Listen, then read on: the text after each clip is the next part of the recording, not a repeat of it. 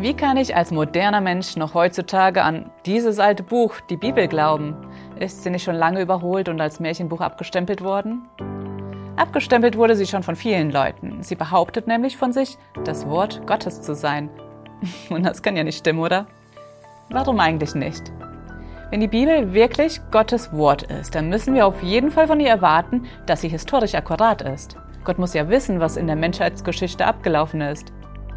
Stimmen die Angaben in der Bibel also nicht, dann kann die Bibel nicht Gottes Wort sein. Ganz einfach. Die Bibel enthält ganz schön viele historische Fakten und viele schlaue Leute haben sich damit bereits beschäftigt. So zum Beispiel Dr. Clark Pinnock. Er ist zu dem Schluss gekommen, kein anderes antikes Dokument ist so ausgezeichnet textlich und historisch belegt und liefert so hervorragende historische Daten als Basis einer vernünftigen Entscheidung. Kein Mensch kann, wenn er ehrlich ist, eine solche Quelle von der Hand weisen. Jede Skepsis bezüglich der historischen Glaubwürdigkeit des Christentums beruht daher auf irrationalen Vorurteilen. Kann es sein, dass er damit recht hat? Nehmen wir mal einen Vers aus der Bibel, Lukas Kapitel 3, Vers 1. In diesem Vers allein finden wir 15 historische Fakten.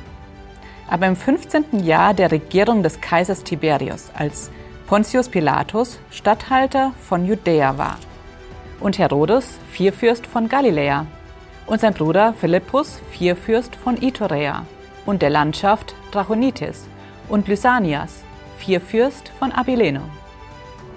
Jeder Historiker kann hergehen und diese Fakten überprüfen.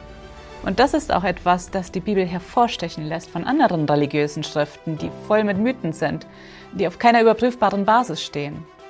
Wäre die Bibel nur eine weitere religiöse Schrift, geschrieben von ganz normalen Menschen, dann würde sich auch in ihr Fehler finden lassen.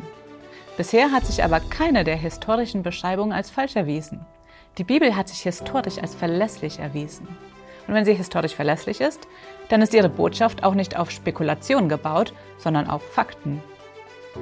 Aber das ist ja noch nicht alles. In unserem nächsten Video wollen wir uns mal anschauen, wie die Überlieferung der Manuskripte abgelaufen ist und inwieweit der heutige Text den Originaltexten entspricht. Sei dann also wieder mit dabei. Vielen Dank, dass du dir den My Input Impuls angehört hast. Wenn du mehr wissen willst, geh auf unsere Website myinput.it oder folge uns auf YouTube, Facebook und Instagram.